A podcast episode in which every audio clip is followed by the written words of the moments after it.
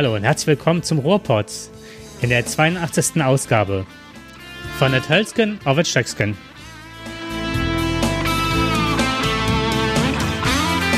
Das grüßen euch, wie immer gut gelaunt, Jakob und Dirk.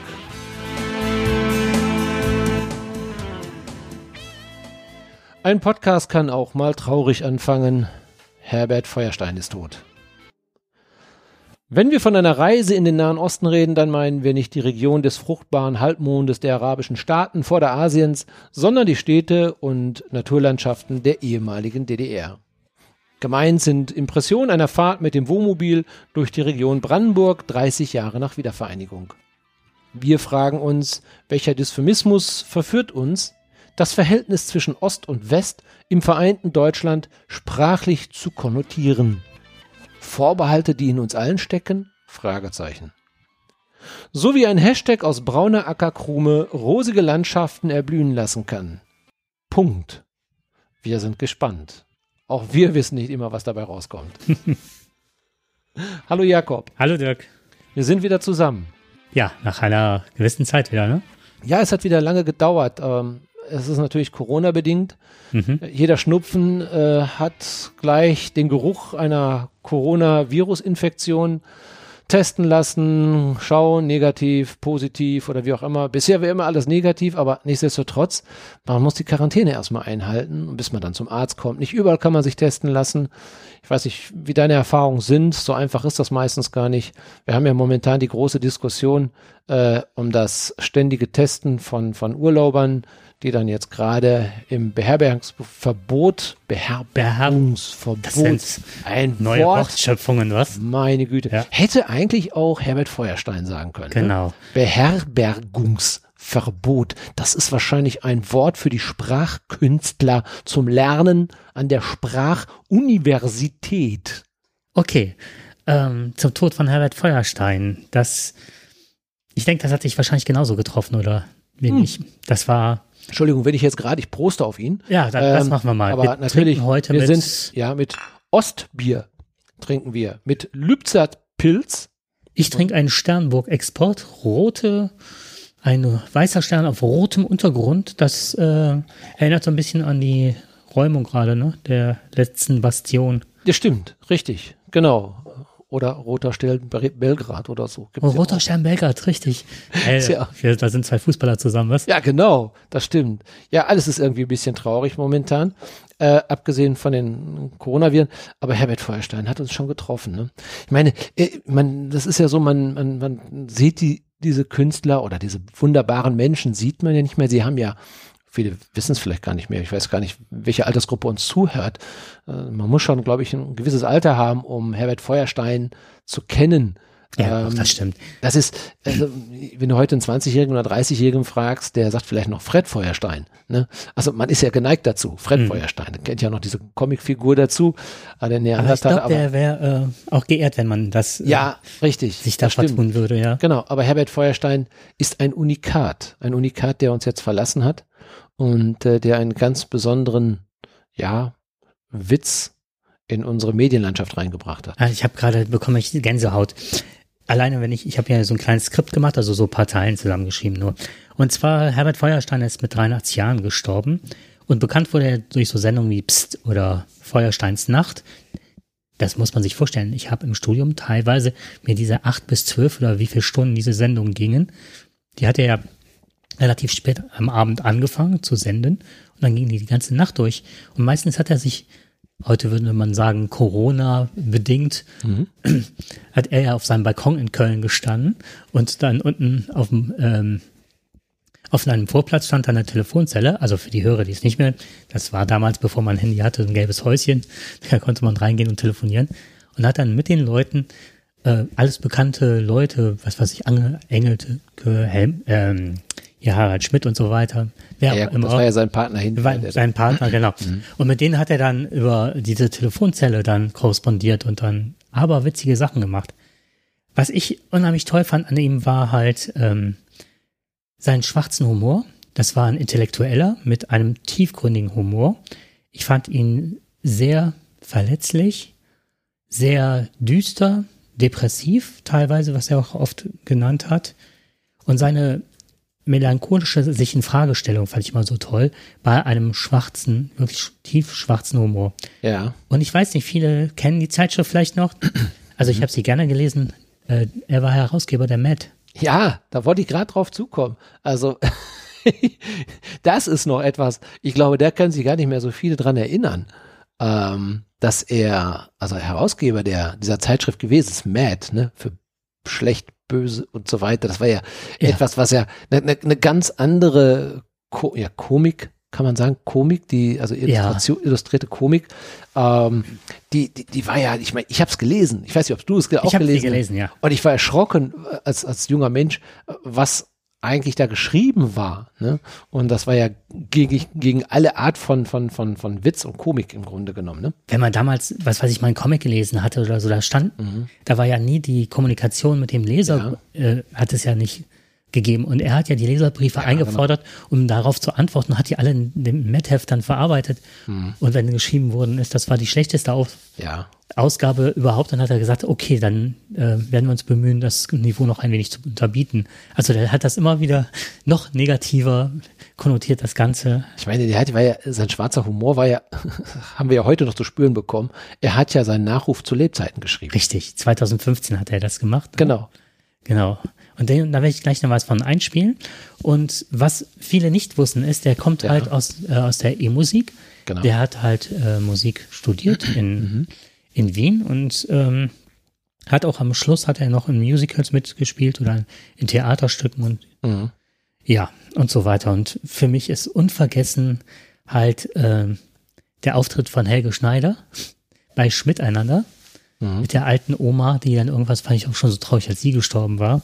Kannst dich da noch dran erinnern, als die alte Oma, die mal auf die Bühne geschoben worden ist und alles mitgemacht hat. Wirklich eine richtige Omi, wie man die früher so bei der, ähm, wie hieß es, ähm, ja, nee, Bert, wie, äh, Sesamstraße oder so, wenn er so die alten Omis gezeigt wurde. So eine Omi hatten die auf der Bühne dann, ne? Mhm. Die hat alles mitgemacht, auf Prostituierte oder, ne? Ja, und Doch, doch, doch, natürlich, klar. Ähm, ja, man braucht immer so ein bisschen, bis das, das ist auch schon so ein bisschen verschüttet. Ne? Das ist ja schon viele Jahre ja, her. es ist, Aber du hast recht. das war 1990, glaube ich, bis 94 lief das. Also daran kann man schon sehen, wie alt das ist. Ja. So, und ähm, mein Highlight wirklich war damals, die hatten das Tanztheater von Stravinsky, Verherrlichung der Auserwählten, gezeigt.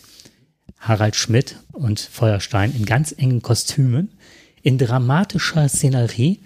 Und jedes Mal haben die dann ein anderes Thema gehabt und haben ge- gesagt, heute tanzen wir dazu. Also jetzt, was weiß ich, heute tanzen wir den Ruhrpott.de. Und dann hätten die sich dahin und hätten wieder zur gleichen Musik da ihren Ausdruck. Wahnsinn. Also es war schon toller Humor.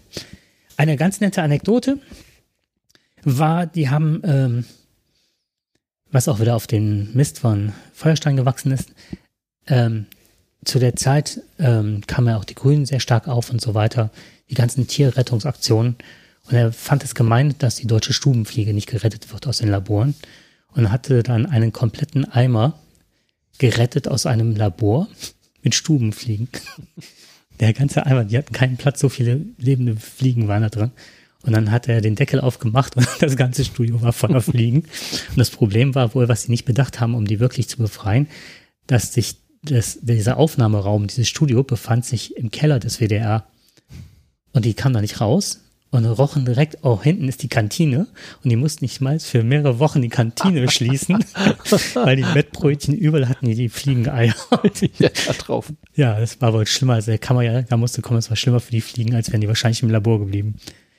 Naja, aber du hast ja schon. Das war ein richtig lebender Gag. Äh, es gibt Ja. noch einen äh, auf so einen Nachruf und da sieht man nochmal, äh, oder erkennt man nochmal seinen Humor, den er hatte, den du jetzt gerade schon mal so ein bisschen angesprochen hast. Eigentlich zu seinem Nachruf, den er ja 2015 aufgenommen hat, hat er äh, einen entscheidenden Satz gesagt. Ne? Und das fand ich, das finde ich schon wieder, das zeigt seine, zu gern hätte ich das Sendedatum gewusst. genau. Das ist dein letzter Satz.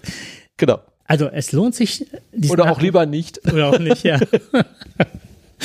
es lohnt sich auf jeden Fall. Das ist äh, eine Stunde 55 oder 56 geht dieser Nachruf. Ich habe ihn komplett, ich habe hier alleine in der Wohnung schallend gelacht. Ich dachte, die Nachbarn, die denken, ich habe einen Hau weg.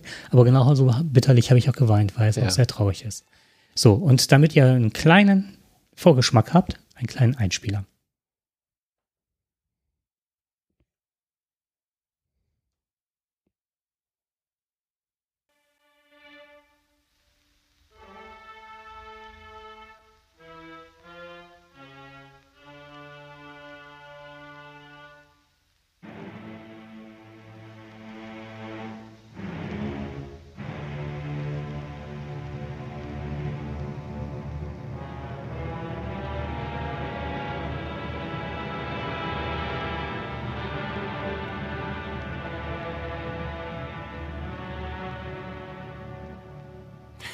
Reingefallen.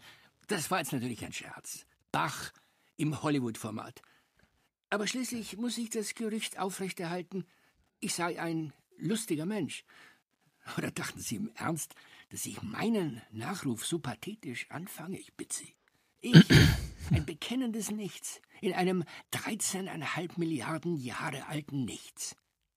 Irrtümlich auch Universum genannt, obwohl nichts daran einzigartig ist, sondern rundherum auch noch die Unendlichkeit brodelt, samt ihren Myriaden von Paralleluniversen. Ich will nicht lang drumherum reden, ich bin jetzt tot und Sie, liebe Hörerinnen und Hörer, werden das eines Tages auch sein. Spätestens dann sind wir quitt und vorher möchte ich Sie nochmal 115 Minuten lang unterhalten, gewissermaßen als 22. und letzte meiner Spielartsendungen. Darin biete ich Ihnen ein paar Stellen aus meinen Erinnerungen an, eingebettet in Musik, die mir naheliegt, wie zum Beispiel dieser.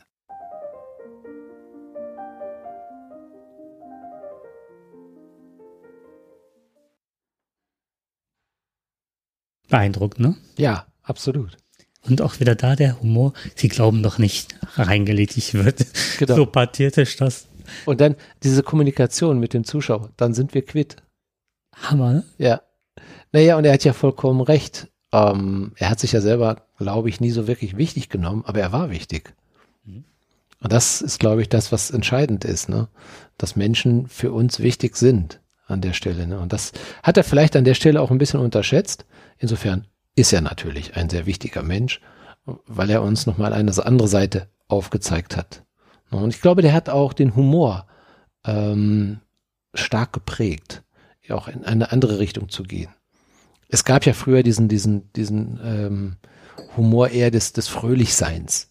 Ja, also immer nur positiv, positive Dinge auch zu Humor. Ich weiß nicht, ob du Kurt Lauterbach kennst oder die ganzen, äh, das werden viele nicht mehr kennen, aber die haben, oder auch Otto Walkes hat ja auch nichts anderes gemacht. Ne? Otto Walkes hat ja auch im Prinzip eher einen, einen positiven Humor dargestellt. Aber diesen schwarzen Humor, ähm, diese Pointen, dieses zweimal hinhören, bevor der Lacher eigentlich kommt. Oder was meint er jetzt eigentlich damit? Ne? Äh, man musste sich ja schon manchmal auch ein bisschen anstrengen. Nicht alles wurde so, das, was du zum Beispiel, diese Tanzszene, die äh, haben nicht alle gut gefunden. Nein, bei Ja. weitem nicht, nein. Also ich war auch im ersten Moment, ich kann mich noch dran erinnern, diese Szene, die ist ja ziemlich bekannt geworden. Ne? Ich meine, es war schrecklich, wie Harald Schmidt in diesem Anzug. Das wollte man nicht sehen Nein. eigentlich. Ne? ich hatte mich auch gefragt, was will der Verfasser mir damit sagen? Ne? Oder auch diese, diese latenten Zweideutigkeiten Ja. mit äh, Fozzi-Bär. Ja. Wo du dann immer gedacht, äh, Und auch- Fozzi-Bär ist falsch ausgedrückt oder Ja. du warst ja auch nie sicher, ob du jetzt lachen durftest an der Stelle, ob du das, ne, also. Genau, richtig. Und das war schon, äh, also das hat da eine ganz neue Qualität genommen. Ne?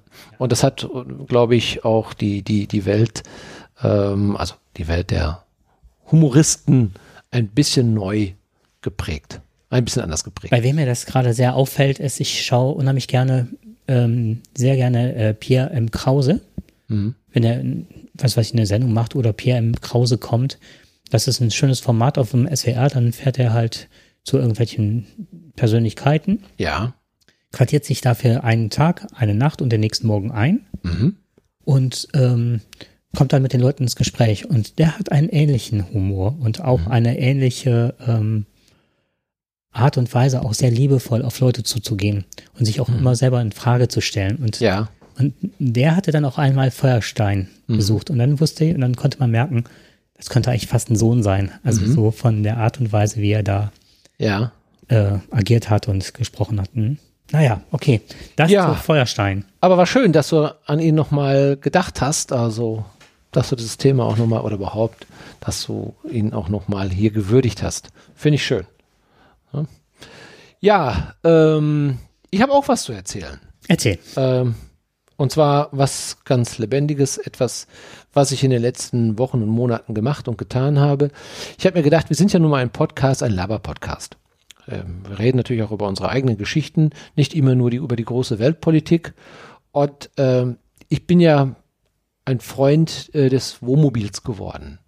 Das heißt, in dem Moment, wo ich wusste, ich muss, bin der Arbeitswelt nicht mehr zugehörig, ich habe also mehr Freizeit, darf ich also auch mehr reisen. Und ähm, daraufhin haben wir uns ja, meine Frau und ich, wir haben uns ja dann vor über einem Jahr ein äh, Wohnmobil gekauft, ein Chausson. Ähm, ist so im Mittelklassebereich, sehr gut ausgestattet, ist aber kein Hümer, aber ist noch bezahlbar. Ne? Schön, also wirklich großgeräumig, knapp sieben Meter lang. Und ähm, war die früher die Entscheidung gewesen, sollen wir einen Kastenwagen nehmen oder meine Frau hätte lieber einen Kastenwagen genommen. Ich wollte lieber, mit wegen unserem großen Hund, wollte ich lieber ein Wohnmobil haben. Und äh, ich konnte mich da so ein bisschen durchsetzen. Obwohl ich mir eigentlich jeden Tag anhören muss, dass wir hätten besser einen Kastenwagen nehmen sollen. Ne? Also über die Vor- und Nachteile können wir irgendwann später nochmal reden. Weil wir ja sowieso mal auch mit dem Gerard einen Podcast machen und Andrea. Genau. Genau zu dem Thema. Richtig, Mhm. deswegen habe ich es gerade mal nochmal so ein bisschen da- fallen mhm, gelassen, weil ich mhm. dachte, das wäre sicherlich auch nochmal ein Thema, welche Art von Wohnmobile nimmt man werden für Interessierte. Die fragen sich ja gerade heute, wir haben ja einen irre Zuwachs. Ich glaube, jeder Fünfte hat mittlerweile ein Wohnmobil. Kann ich Und- gleich was zu sagen? wir weil ja. wir haben auch nachgeschaut, ja. Ja, und äh, wir merken gerade, die Welt wird enger durch Corona. Mhm. Wir haben also nicht mehr die Möglichkeit, ohne weiteres mal irgendwo hinzufahren. Wenn, aber wenn wir überhaupt eine Möglichkeit haben, dann eigentlich noch mit dem Wohnmobil. Das ist noch die Möglichkeit zu reisen. Mhm. Wenn du heute nicht mehr in, in einen Bus steigst, in einen Zug steigst, in ein Flugzeug steigen willst, dann fährst du eben mit einem Wohnmobil. Insofern ist die, die, die, die Nachfrage nach Wohnmobilen groß. Wenn du sagst, okay, ich habe jetzt zwar in Frankreich Probleme, ähm, da darf ich jetzt nicht durchfahren, aber das ist ja, oder ich darf ja durchfahren, das ist ja kein Problem. Ähm, ich kann dann irgendwann in Lissabon oder irgendwie nach Portugal oder sowas rüberfahren. Das ist ja dann, dann für Leute in andere Gebiete. Und selbst wenn dort Risikogebiete sind, auf den leeren Campingplätzen wird mich keiner mehr anstecken. Ja, du kannst dich also gut ausstatten, du kannst dich mit Sachen ausstatten, du kannst dich mit Lebensmitteln ausstatten und einkaufen musst du hier auch. Ja, richtig. Und du bist eigentlich, bist du da autarker. Du Genau, du hast alles da, du hast dein, also du musst nur eben schauen. Ähm, wir haben also unser Wohnmobil eben mit, mit, mit äh, Solar, ähm, mit Solarteilen ausgestattet, genau, Panel ausgestattet. Ich habe zwei Toiletten, also was heißt eine doppelte Kassette gekauft, also eine zweite Kassette dazu gekauft. Wir sind also vom Strom unabhängig, relativ unabhängig. Entschuldigung, jetzt muss ich einmal lachen. Ja. Entschuldigung, wenn ich jetzt, wenn ihr zwei Toiletten habt, habt Nee, ihr die so als Etagen, auch gerade habt ihr als Etagenbett oder? Ja, ja. Deswegen habe ich mich gleich korrigiert. Zwei Kassetten. Ich habe auch gedacht, zwei Toiletten, also das wäre der Wunsch meiner Frau, dass wir links und rechts eine Toilette hätten. Nee, nee, aber wer weiß, das nächste Wohnmobil äh, so, ist ich ja in Planung. ist von den Das Bildern, noch. die sind schon Genau. Aber ähm, nein, ich habe da extra zwei Kassetten gekauft und äh, dann kannst du schon mal so fünf Tage, sechs Tage, kannst du auch mal autark stehen. Das ist ganz nett, das ist ganz gut und Ah, jetzt habe ich es verstanden. Zwei Kassetten zum zwei Tauschen. Kassetten zum Tauschen. Genau. Okay, jetzt. Ne? Nicht Okay, zwei jetzt Toiletten, sondern zwei ja. Kassetten. Toilettenkassetten. Ja, gut, Ja, aber ich habe erst so angefangen, aber dann habe ich mich korrigiert, weil ich ja. Dann war ich zu, zu gerne schon in dem Bild drin, dass ihr zwei Toiletten Genau. übereinander habt, dann war es schon passiert. Okay, Entschuldigung. und es ist möglich, also ohne weiteres dann ein paar Tage also auch autark zu stehen. Das macht Spaß, das ist ganz schön. Wir können, du kannst dich auch mal irgendwo hinstellen, wo keine Entsorgungsstation ist. Du musst dich nicht auf dem Campingplatz hinstellen. Manchmal reicht auch einfach nur ein Parkplatz aus. Der, also wir haben ganz viele Möglichkeiten gehabt, jetzt äh, günstig zu stehen. Du kommst zwischen 5 und 15 Euro, manchmal auch 20 Euro, je nachdem, ähm, kommst du gut aus. Ähm, in Portugal haben wir teilweise ähm, frei gestanden, da gibt es viele Möglichkeiten so zu stehen. Ähm, wenn du Entsorgungsstationen in der Nähe hast, dann ist das gut. Du musst immer nur darauf achten, dass du auch irgendwo entsorgen kannst mal. Ne? Frischwasser mal ein bisschen auffüllen. Das ist eigentlich alles. Und ähm, dann wirst du nicht mit vielen Menschen in Kontakt kommen müssen, wenn du das nicht willst.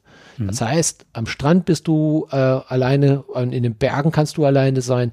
Also das ist ein Urlaub, der Corona-Light ist. Ne? Also fantastisch. So, insofern äh, haben wir uns aber dann diesmal entschieden, wir wollen doch nicht in die ganz großen Gebiete fahren. Wir bleiben jetzt mal in Deutschland, was äh, 80 Millionen Bundesbürger auch gedacht haben. Aber was machst du dann? Ne? Da musst du gucken, dass du solche Plätze anfährst. Ähm, da gibt es entsprechende Apps wie Camperkontakt, Park and Night. Ähm, da kannst du schauen, äh, welche Plätze, Stellplätze und so weiter da sind. Campingplätze sind in der Regel belegt. Da kommst du kaum noch drauf. Das haben wir festgestellt mittlerweile. Aber es gibt immer noch Stellplätze, wo du schon, das ist auch ein Tipp, möglichst frühzeitig da sein solltest. Also solltest nicht zum Abend anreisen, dann sind die meistens voll aber mm, in der Vormittagszeit, also bis 1 Uhr, 2 Uhr, haben wir immer wo Plätze bekommen. Einmal haben wir nicht bekommen, dann mussten wir, sind wir aber auch abends gekommen. Ähm, war aber nicht so schlimm, weil gleich nebenan war ein Parkplatz, da konnten wir einen Abend war, also eine Nacht übernachten. Und dann sind wir am nächsten Tag auf den Platz gefahren, als die anderen losgefahren sind. Also es mhm. ist immer ein Kommen und ein Gehen. Ja. Ein Wohnmobilist bleibt in der Regel nicht länger als drei Tage. Ne? Und äh, es ist immer ein Kommen und Gehen. Du findest danach immer einen Platz. Bisher war es jedenfalls so. Und äh, wir haben uns diesmal vorgenommen, wir wollten in den Osten fahren. Ja. Ja. Und ähm, Osten ist ja immer so etwas, wo man sagt, na ja, also Ostsee geht ja auch, aber das ist voll. Hamburg im Norden voll. Richtung Dänemark alles voll. Egal wo du hinfährst, es ist immer alles voll. Also sagst du dir, okay, diesmal ist der Osten dran. Nicht, dass wir nicht schon mal im Osten waren, aber so richtig prickeln fanden wir es eigentlich vor vielen Jahren nicht. Wir sind äh, kurz nach der Wende sind wir mal da gewesen. Es gab immer so mal Zwischenbesuche, gab es mal. Letzte war dann mal, ähm, da haben wir mal so einen Hotelurlaub dann mal gemacht. Ähm, das war, das Hotel war ganz nett, aber die Umgebung war nicht so prickelnd gewesen. Ne? Am Anfang stand also die, die, die tollen äh, Hotels und äh, gleich dahinter waren dann viele Baracken. Das mhm. sind diese kleinen Judges, die dann teilweise verfallen. Hm. Die Straßen waren nicht so besonders. Und das war noch so vor fünf Jahren, da waren wir im Februar da. Und da dachte ich, naja, der Begriff Dunkeldeutschland hat was. Wir sind vielleicht auch immer zu etwas, ja, winterlichen Zeiten da gewesen. Ist vielleicht auch nicht immer ganz so gut. Insofern hatte ich auch so nicht unbedingt die ganz große Freude zu sagen, okay, wir fahren dahin. Aber wir haben ja Wiedervereinigung. 30 Jahre. Und ich war ganz spannend darauf, also interessiert, also nach Potsdam zu kommen und die Expo zu sehen. 30 Jahre Wiedervereinigung. Da wurde einiges gemacht, einiges gestaltet, kommen wir gleich noch zu. Naja, und ähm, dann sind wir auch gestartet. Wir sind angefangen, erstmal einen kleinen Zwischenstopp gemacht noch in, in der Vulkaneifel. Kann ich auch nur einen Tipp geben. Schalkenmeeren, wunderbar an den Maren. Mare sind ja diese Vulkanseen, mhm. ja, die ja dadurch entstanden sind, dass also dieses heiße Magma hochgekommen ist, ist auf Grundwasser getroffen und dann haben die so diesen, diesen großen Trichter geschaffen. Ja, und irgendwann im Laufe der Millionen Jahre haben die sich dann mit Wasser gefüllt oder nicht mit Wasser gefüllt. Manche sind wieder abgelaufen, manche sind vollgelaufen. Und in Schalkenmeeren sind gleich drei Vulkanmare. Die sind sehr schön. Mhm. Das ist Raquel, die hier die ganze Zeit freudig mit dem Schwanz wedelt, immer auf dem Boden hier, was ihr im Hintergrund hört, weil ich sie nämlich hier mit einer Hand kraule. Nee, ich glaube, das hat was damit zu tun, dass du ganz freudig vom Urlaub erzählst. Ach so. ja, sie will auch Urlaub machen, ne? Mhm, weil sie kennt das ja. Also ich ja. erzähle das ganz kurz dazwischen. Ähm, wir machen das ja mal so. Äh, meiner Lebenspartnerin und ich, wir fahren ja mit dem Dachzelt. Und ähm, also wir sind halt auch äh, campingaffin. Und äh, wir haben uns halt aufs Dachzelt verlegt.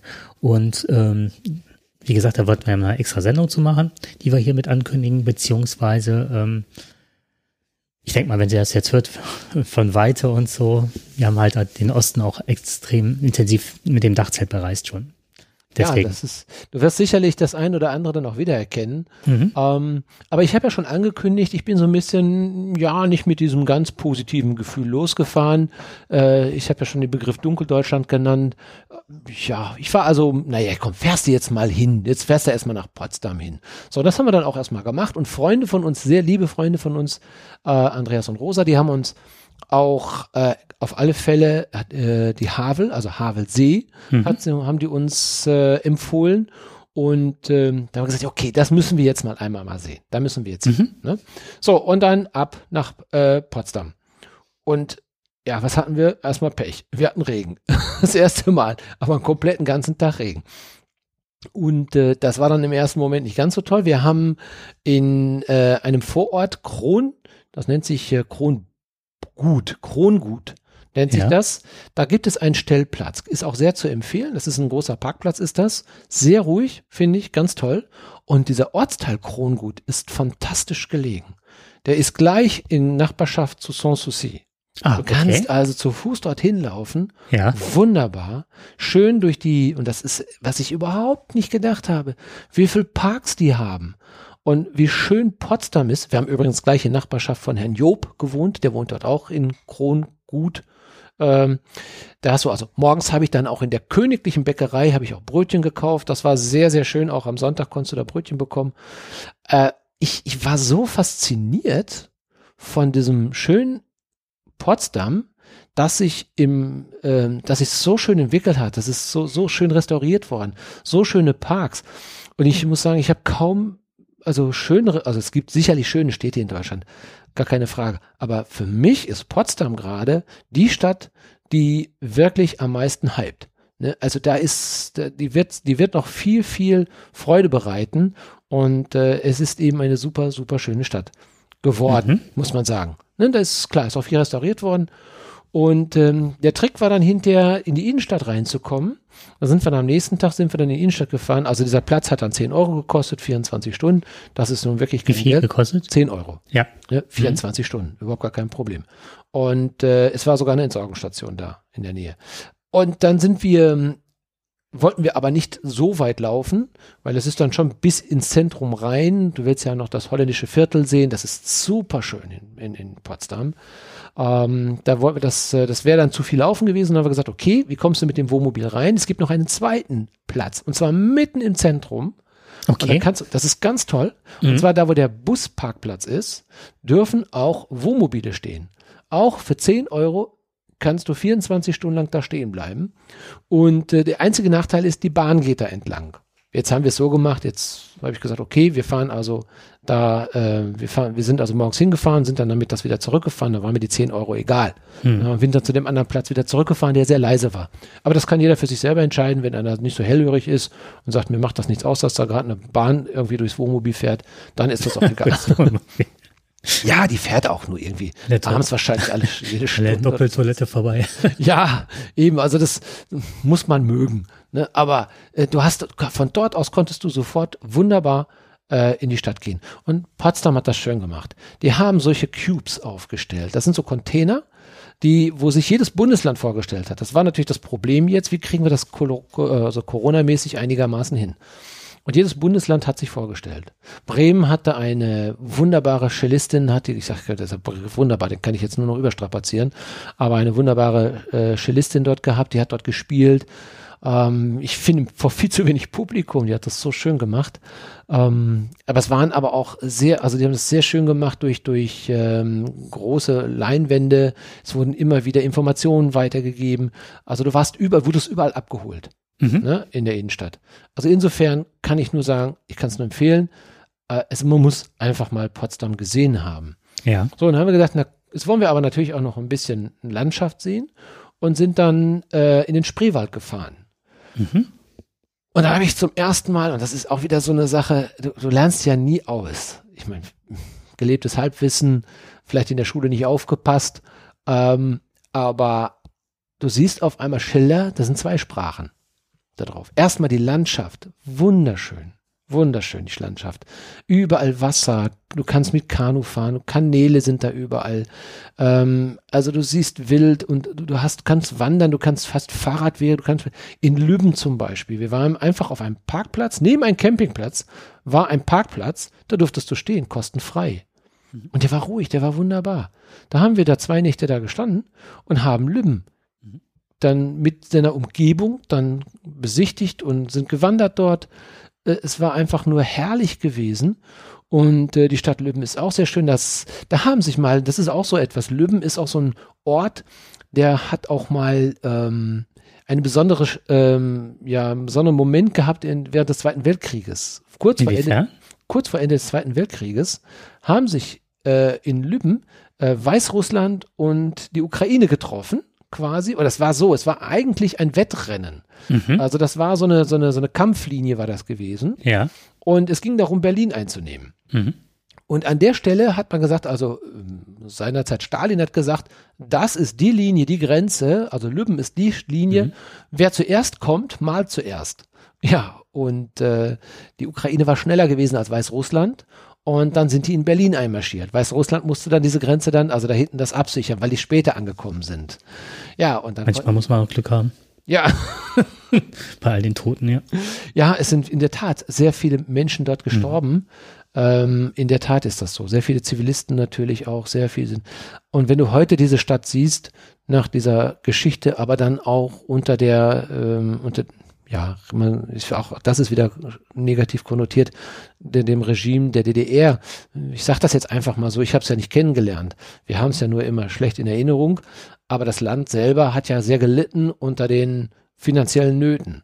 Ich will jetzt nichts über politische Einstellung sagen, aber das Land hat darunter gelitten, dass Sachen einfach nicht restauriert worden sind, nicht besser gemacht worden sind. Die, die Was viele nicht wissen, ist halt, die mussten halt Reparationszahlungen an Russland an zahlen, Russland zahlen. die wir halt an den Westen Genau. halt nicht gezahlt haben. Richtig, genau. Allein wir haben uns ja gut drum gedrückt. Äh, viele andere wollen sie ja heute noch von uns haben. Ähm, aber das ist eben, das merkst du diesem, diesem Teil eben an, diesem Land. Aber es ist wunderschön gemacht worden. Es ist wieder aufgebaut worden. Löwensit kann ich nur empfehlen. Nochmal, Unbedingt. Entschuldigung, kurz zurück zu Potsdam, du hast eben gesagt, oder beziehungsweise, nee, Quatsch, Stre äh, Spreewald, da hast du gesagt, zweisprachig, du Genau, da nicht. wollte ich jetzt Achso, noch, richtig, das ist schön, dass du Mhm. mich nochmal dahin bringst. Ähm, und zwar sind auf den Tafeln liest du zwei Sprachen. Eine, das ist die deutsche Sprache und eine Sprache, die konnte ich nicht entziffern. Und das war auch wieder eine dieser wunderbaren Geschichten. Äh, du wanderst dann, gehst dann daher und dann siehst du jemanden, der dann, ja, ein älterer Herr ist dann da und der schaut dann so verträumt diesen Kanal, in den, also auf diesen Kanal da das, oder auf diese, diese Kanäle, die da sind, das ist ein wunderschönes Bild und ich mache ein Foto. Und der sagt dann zu mir, ähm, du musst das so halten und so halten. Das sieht dann noch schöner aus. Und wenn du das da vorne mitnimmst, ja, ich sag, ähm, Sie kommen von hier? Nein, sagt er, ich, ja, sagt er, ich lebe hier, aber ich komme aus Russland. Und wir sind sofort ins Gespräch gekommen. Das fand ich sehr, sehr nett und sehr angenehm. Und dann habe ich ihn darauf angesprochen, warum er, warum wir denn hier zwei Sprachen sind. Ähm, er sagte, ja, das ist Sorbisch. Und da hatte er im Nachhinein nicht ganz recht. Es ist, glaube ich, Wendisch, Wendensprache, Wendisch oder Wendensprache. Es wurde unterschieden zwischen Sorbisch und Wenden. In dem Teil war diese Wendischsprache. Es ist eine, kommt aus dem Slawischen, ähm, ist bei der größten Völkerwanderung sind ganz viele Slawen, ähm, das, das geht ja von, von, von, von Russland bis, äh, also Kroatien, Russland und so weiter, Weißrussland, Litauen und so weiter. Das sind ja all diese slawischen Völker, die ja gewandert sind. Und äh, die haben ihre ser- serbische Sprache auch mit nach Deutschland gebracht. Und ähm, es sind, ähm, es sind, glaube ich, leben noch, glaube ich, 60.000 oder 68.000 Sorben leben noch hier in Deutschland und sie bewahren dort diese Sprachkultur. Das finde ich ganz, ganz toll, dass solche Sprachen, wir haben ganz viele Sprachen ja verloren. Diese indogermanischen Sprachen, ähm, die sind ja, Teile davon sind ja schon verloren gegangen, für immer, wenn sie nicht irgendwo im Internet noch irgendwo stehen. Äh, aber dass eine Sprache, äh, eine sorbische Sprache oder wendische Sprache oder vielleicht auch erhalten wird. mh, aufgegangen in Richtig. Sprachmuster oder Ja. Einzelwörter oder was weiß ich. Hm. Und das ist, das ist etwas, was ich, was ich sehr, was ich, worüber ich mich sehr gefreut habe, Mhm. ähm, dass eine Sprachkultur dort versucht wird zu erhalten für die Menschen, die dann da sind, also quasi eine in, in dieser Region eine Minderheit.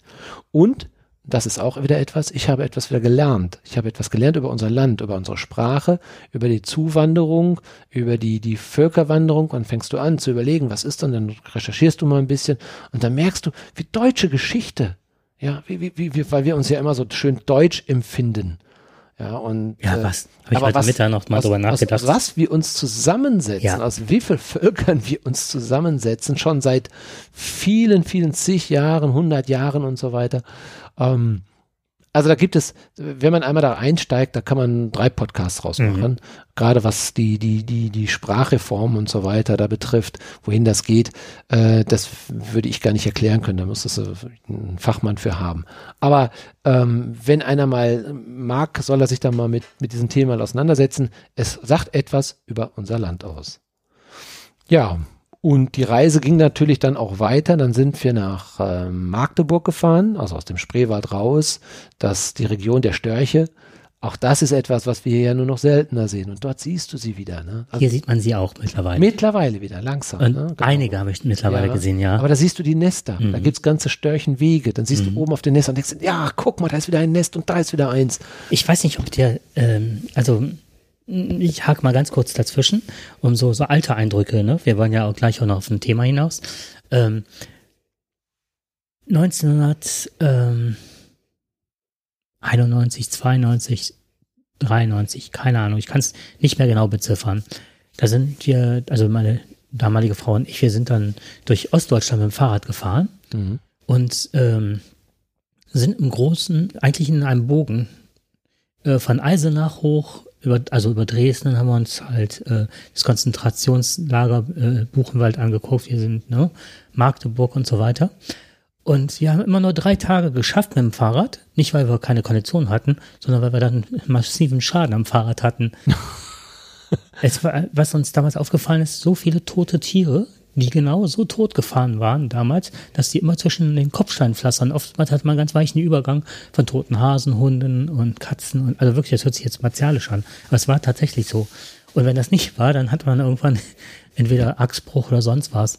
Und was ich irre fand, waren, die Alleen waren gesäumt mit Obstbäumen. Ja. Und das war das auch das erste Mal, dass ich erlebt habe, also eine Vielfalt von Obstbestand und alte Obstsorten, wo man heute wieder denkt, oh, das müsste man mal anbauen. Es, es gab Apfelformen und Birnenformen, die ich gar nicht so kannte. Mhm. Und, und ähm, was mir nur aufgefallen war, war damals, wir hatten das Fahrrad damals mal in Magdeburg, war das, deswegen sage ich das, äh, stehen lassen, das, oder ein Vorort von Magdeburg. Und da war ja damals auch Braunkohle oder wie, oder was, wie nennt man das? Steinkohle, Braunkohle, die, nee, Braunkohle, das heißt, was so ganz schmierig gelb wird und ganz fürchterlich stinkt. Ja, das ist jetzt. In der Verstromung halt, ne? Also. Ich würde sagen Braunkohle. Braunkohle, würde ich auch sagen. Und das war so, dass wir äh, da angekommen sind. Wir waren ein Stückchen mit dem Zug gefahren, weil das war eine Landschaft, die, wollte, die brauchte man einfach, ne? Das war nur Brache und alte Industrie, da wollten wir auch nicht durchfahren. Hatte man uns auch von abgeraten. Ähm, wegen der Gefahr für die Fahrräder, dass die ja zu schnell kaputt gingen. Mhm. Und ähm, da war es halt so, dass wir dann irgendwo mit dem Zug angekommen sind. Da hatten die noch nicht mal die Gleise so ausgebaut, dass man mit dem Fahrrad hätte aussteigen können aus dem letzten Hänger. Man musste runterspringen in die Tiefe und die Fahrräder über Kopf annehmen. Also alles das gibt es heute nicht. Und die Fahrräder waren nach dem Einkauf in so einem kleinen Kiosk, in so einem Tante-Emma-Laden, waren total schmierig innerhalb dieser zwei, drei Minuten, die wir in dem Laden waren. Was ich nur sagen wollte, das Bild, was du gerade beschreibst, oder wie du das jetzt kennengelernt hast. Ich war, wir waren jetzt nochmal wieder, also wir waren häufig jetzt in den letzten zwei Jahren im Osten. Das sind wirklich blühende Landschaften, die entstanden sind. Es gibt so unendlich viele tolle Straßen, immer mit tollen Radwegen, dass ich dachte, das ist, ich habe den nicht wiedererkannt, den Osten.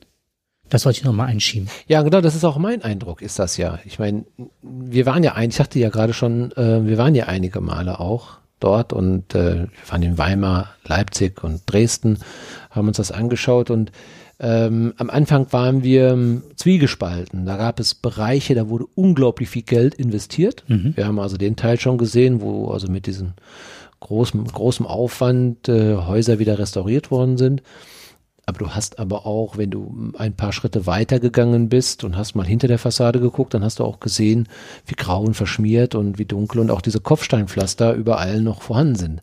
Das ist aber jetzt heute auch noch teilweise so. Du hast immer noch Straßen, die nicht so besonders toll sind, also nicht unbedingt vielleicht so wie hier sie im ich sag mal in Anführungsstrichen Westen sind.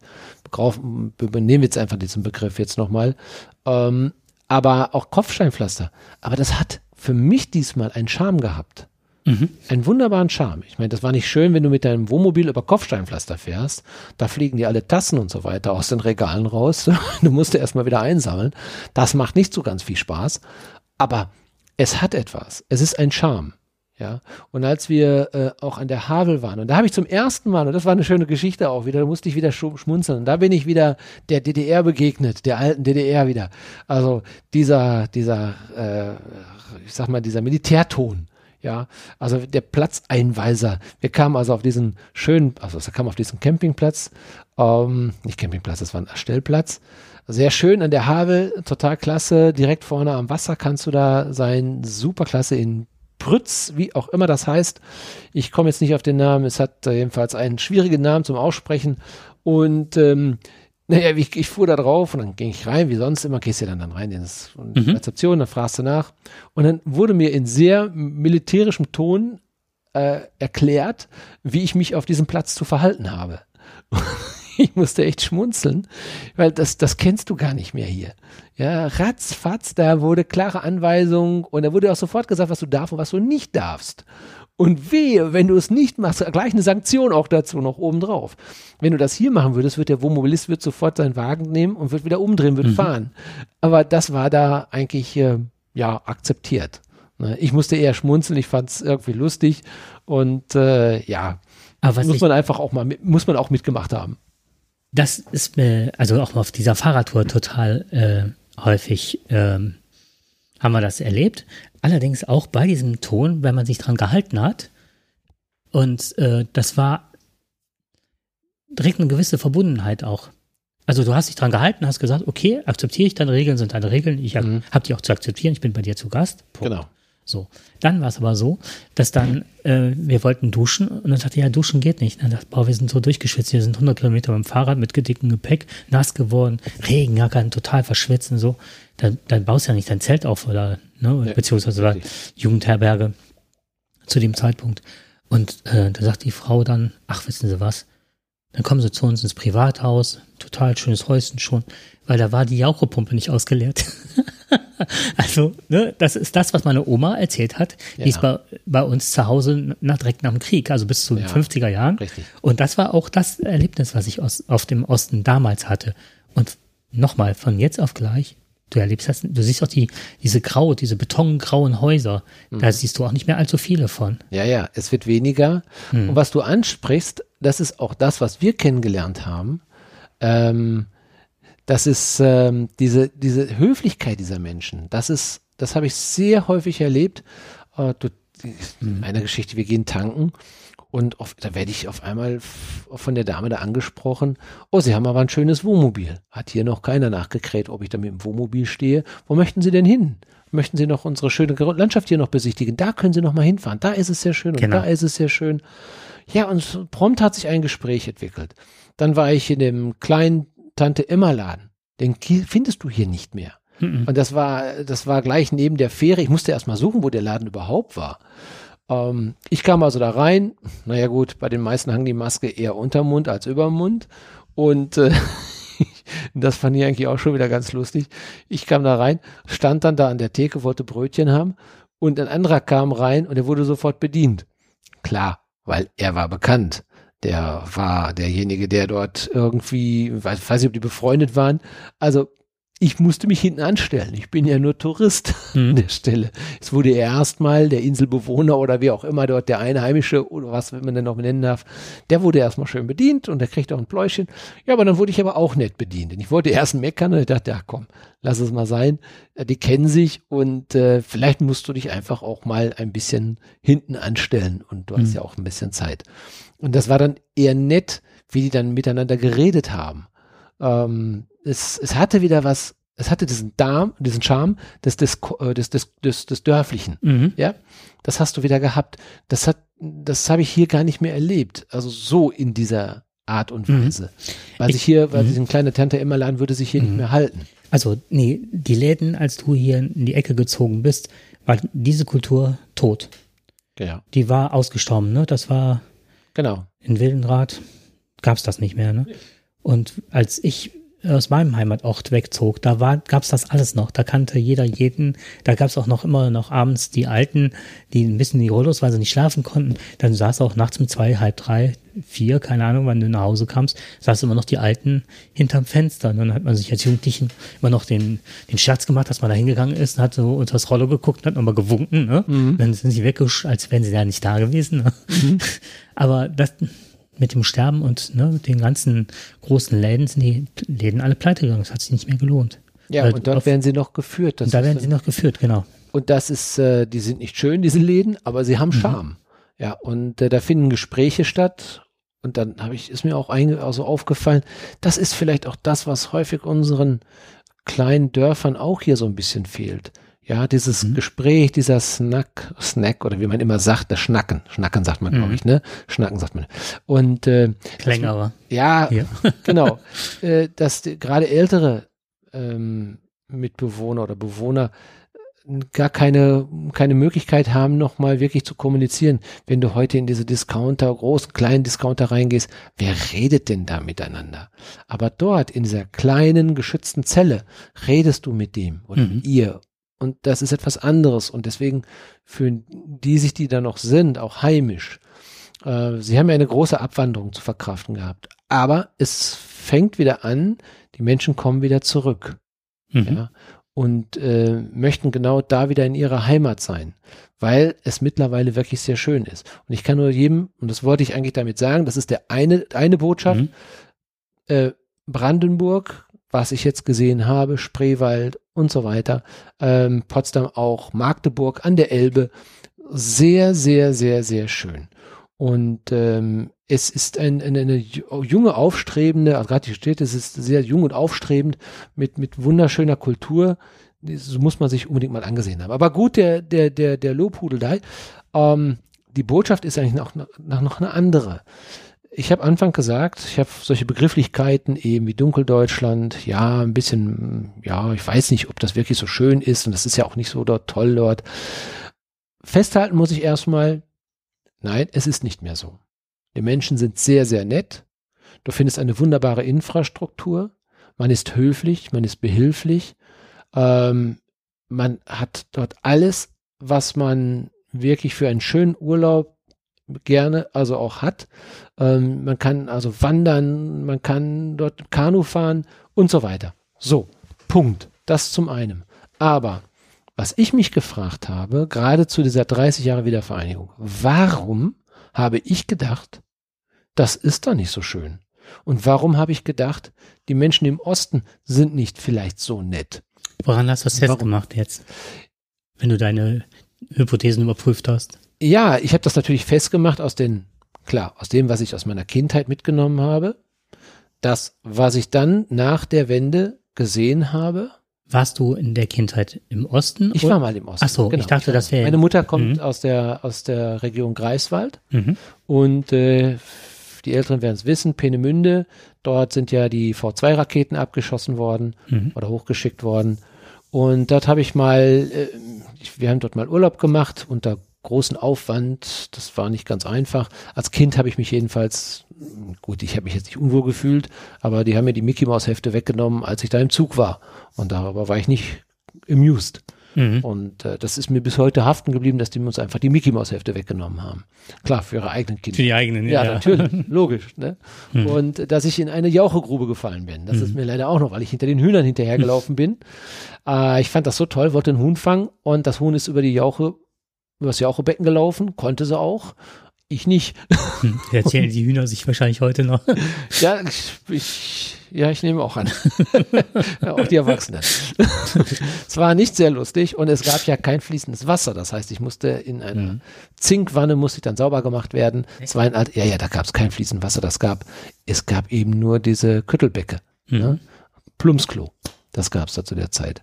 Ist ja auch schon ein Jahrhundert her. Und ähm, ich erinnere mich aber trotzdem noch sehr gerne dran. Naja, aber ähm, da habe ich natürlich nicht viel von, von der DDR mitgenommen. Äh, dafür war ich noch zu jung. Aber nach der Wende, als wir dann dort waren, war ich erschrocken darüber, ähm, wie schlecht der Zustand dieser Teil des Landes ist. Und ähm, das hat mich sehr traurig gemacht auch. Ne? Und äh, dann gab es noch den einen oder anderen Urlaub nochmal, habe ich ja gerade gesagt. Also was heißt Hotelbesuche und äh, Dienstfahrten, wo ich immer wieder gedacht habe, na ja, es geht sehr viel Geld dorthin, ähm, aber es ist noch vieles im Argen. Und ähm, ich hatte nie so ein positives Gefühl gehabt. Vielleicht war ich auch zu falschen Jahreszeiten da. Ich kann das gar nicht so richtig fester machen. Vielleicht ist es aber auch etwas, was generationsbedingt auch mitgegeben worden ist. Mhm. Ja, weil wir ja natürlich auch das in den jungen Jahren auch alles miterlebt haben. Und dann sehen wir das, was hier im Westen passiert und was im Osten passiert. Und dann kommt ja eigentlich nach der Wende genau das, wo man alle sich gefreut haben. Und dann wurde uns 30 Jahre lang eingeredet, oder was heißt, haben wir das auch so fit?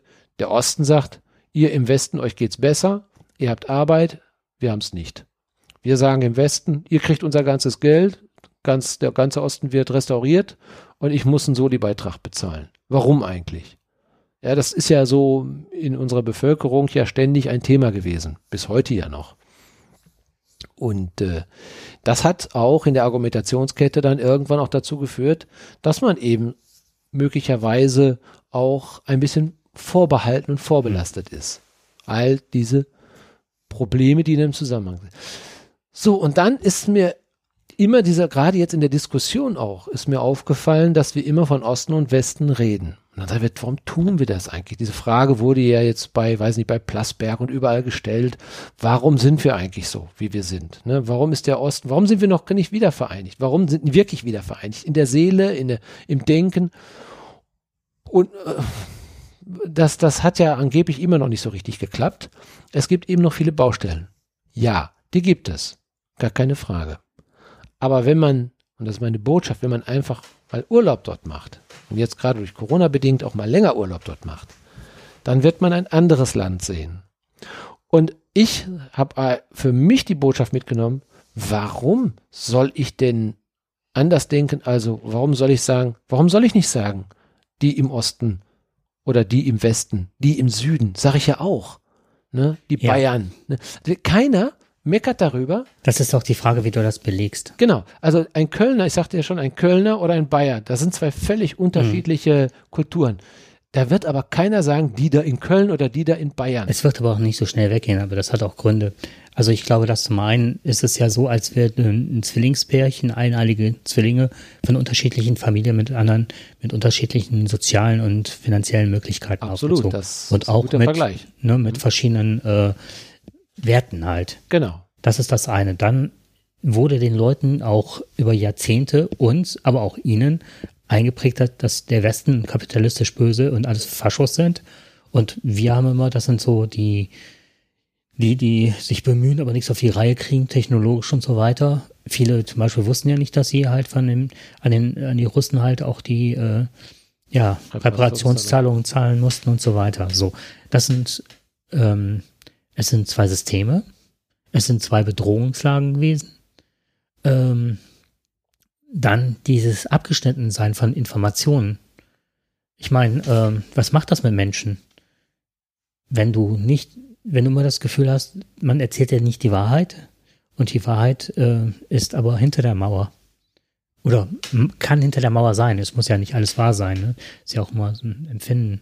Ich glaube, dass das auch in unseren Herzen Platz gefunden hat, unbewusst. Das ist wie so ein Gift, was so über die Jahre gewirkt hat.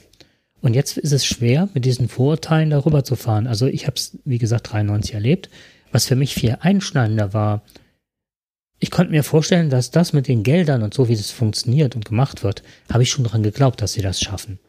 Also eine Wiedervereinigung im kulturellen, im infrastrukturellen und auch in der Wirtschaft, weil so langsam passiert es ja auch, ne? Das ist ja, dass sich da viele Firmen ansiedeln mhm. und genau. hast du nicht gesehen. Was mir damals eine unheimliche, äh, eine unheimliche Sorge äh, gerne äh, bereitet, war halt ähm, große faschistoide Tendenzen. Dass ich in einem kleinen Ort war, in dem sich keiner darüber mokiert hat, dass einer, nee, nicht nur einer, sondern einige da durchmarschiert sind, in Pimpfuniform, mit Koppel, mit, ne? Da fehlte wirklich nur noch die Armbinde und auch die Haare und ein Schnäuzer, so wie Hitler. Und das war nicht irgendwie eine Theaterveranstaltung oder auf einem Campingplatz. Ähm, Bund deutscher Mädel, Bund deutscher Jungs da waren, die da äh, von irgendwelchen Gauleitern angeleitet wurden auf dem Campingplatz und die hin Richtung Osten sich dann äh, aufstellten, Hitlergruß machten und rüber riefen, ihr Polenfotzen. Und dann habe ich dann nachts da diesen Campingwacht gerufen und der schiss dann die Nachbarsfamilie an, die mit ihren Kindern abends spielte. Und die waren auch total verstört und machen so Anzeichen, nichts machen, nichts machen, das ist zu gefährlich mit denen. Und dann habe ich mich am nächsten, dann ist der auch gekommen, hat die Familie zusammengeschissen, die gucken uns ganz böse an, haben uns entschuldigt, ich meine, wir hätten die nicht gemeint mit der Beschwerde, sondern da die Typen da hinten, ne? Und dann war es okay mit denen. Und am nächsten Morgen bin ich da hingegangen und habe ich mich beschwert und habe gesagt, was soll das? Also das ist ein Nazi und sie machen nichts. Dann meinte er, nö, die machen nur ihre politische, ich aus dem Westen hatte ja überhaupt keine Ahnung, die haben hier nur ihre, äh, das wäre ihre politische Meinung und sie hätten lang genug den Mund halten müssen. Ich soll mal die Klappe halten aus dem Westen. Und sowas habe ich ohne Ende erlebt. Wirklich, ja. das sind zwei, ein Ausschnitt von, von, auf, ich weiß nicht, auf welcher Insel wir waren, wo wir das erlebt haben. Also das war immer wieder an Orte gekommen, wo ich gedacht habe, ein, ein Plattenbau, dazu geregnet konnte man nicht zelten. Damals mit dem Fahrrad ein Plattenbau und ähm, so als Jugendgästehaus. Dann haben wir gesagt, ob wir einen Schlüssel bekommen, weil es stand alles in der Broschüre von denen. Und dann sagten die, nee, Schlüssel gibt's nicht weil das, der Plattenbau wäre so groß und die hätten ausländische Gästen und die möchten nicht schon wieder, dass die örtlichen Jugendlichen, die Nazis wieder reinkämen mit ihren Baseballschlägern und die, die farbigen Kinder verprügeln. So, das ist mein Erlebnis. Auf der einen Seite damals schon schöne Ecken, tolle Sachen, die richtig verfallen waren, teilweise, wo du das Gefühl hast, hier kann was aufgebaut werden. Und das waren ganz viele Erlebnisse, die sich so richtig aneinander reiten. Die habe ich in den letzten ich hatte tierisch Angst, wieder in den Osten zu fahren. Gerade in den Harz und wo wir überall waren. Havelberg, ganz schön. Das war immer so die Angst, die mitgefahren ist. Und ich habe das nicht mehr erlebt. Aber, das ist ja sehr spannend jetzt. Also ich glaube, du hast, du hast sicherlich auch den wesentlich direkteren Vergleich äh, zwischen dem, was du kurz nach der Wende auch mit den Menschen erlebt hast. Ich glaube, den Eindruck hatte ich ja gar nicht so gewonnen. Äh, erstmal war ich wesentlich später da. Und ähm, ich habe aber gar nicht diesen, diesen intensiven Kontakt auf dem Land gehabt. Das war bei dir sehr viel intensiver gewesen. Insofern ist das natürlich viel interessanter jetzt gerade, was du sagst. Äh, du hast das aus dieser Erfahrung heraus und da kann ich sehr gut verstehen, wenn man ähm, dann wieder dorthin fährt, Urlaub machen möchte dass diese Erinnerungen dann auch wieder hochkommen. Das nichts, nichts anderes ist natürlich auch, und das ist vielleicht bei mir auch noch so ein bisschen, wir wissen ja nun mal, dass der Rechtspopulismus äh, im Osten äh, ein, auf, auf sehr fruchtbaren Boden. Und auch teilweise ist. offener ausgetragen oder Absolut. offener gelebt wird. Genau, offener gelebt wird und äh, dass es sicherlich ähm, schwer ist zu ertragen, dann, ne? Mhm. dass man schon ein bisschen Sorge und Angst hat um nochmal auf äh, die Unterschiede zu kommen zwischen beiden, da würde ich vielleicht nur noch ein, ein etwas ergänzen, würde ich sagen, weil viele sagen ja immer, warum wir sollen zusammenwachsen. Das müssen wir auch und das sollen wir auch und das wäre wunderbar, wenn wir das tun. Aber ich finde nicht, dass, wo du das so schön angesprochen hast, ganz am Anfang, wir sind unter völlig verschiedenen Systemen groß geworden. Beide Systeme haben ihre Vor- und Nachteile. Beide Gruppen oder beide, die Bevölkerung, sowohl im Osten als auch im Westen, haben ihre Erfahrung. Warum muss das, was im Osten gemacht sein, ja, der Mensch im Osten, warum muss der denn seine, ähm, seine Kultur aufgeben, um westlich zu denken? Okay. Und warum muss der Westen seine das Kultur aufgeben? Ganz wichtigen Punkt. Und das finde ich, diese mhm. Unterschiede finde ich heute eigentlich sogar wichtig. Ich finde es gut, ich, ich darf auch, ich, ich möchte gerne sagen können, ich fahre in den Osten, in den Süden oder in den Norden. Nur wenn ich sage, ich fahre in den Norden, guckt mich keiner blöd an. Fahr, sage ich, fahre in den Süden, oh, da hast du dann schön die Berge. Aber wenn ich sage, ich fahre in den Osten, ja, dann pass aber mal auf. Ne? Also sowas gibt's heute mhm. noch. Und das ist völliger Quatsch. Das hat sich bei mir auch äh, ja, abgeschliffen, ja. im wahrsten Sinne des Wortes.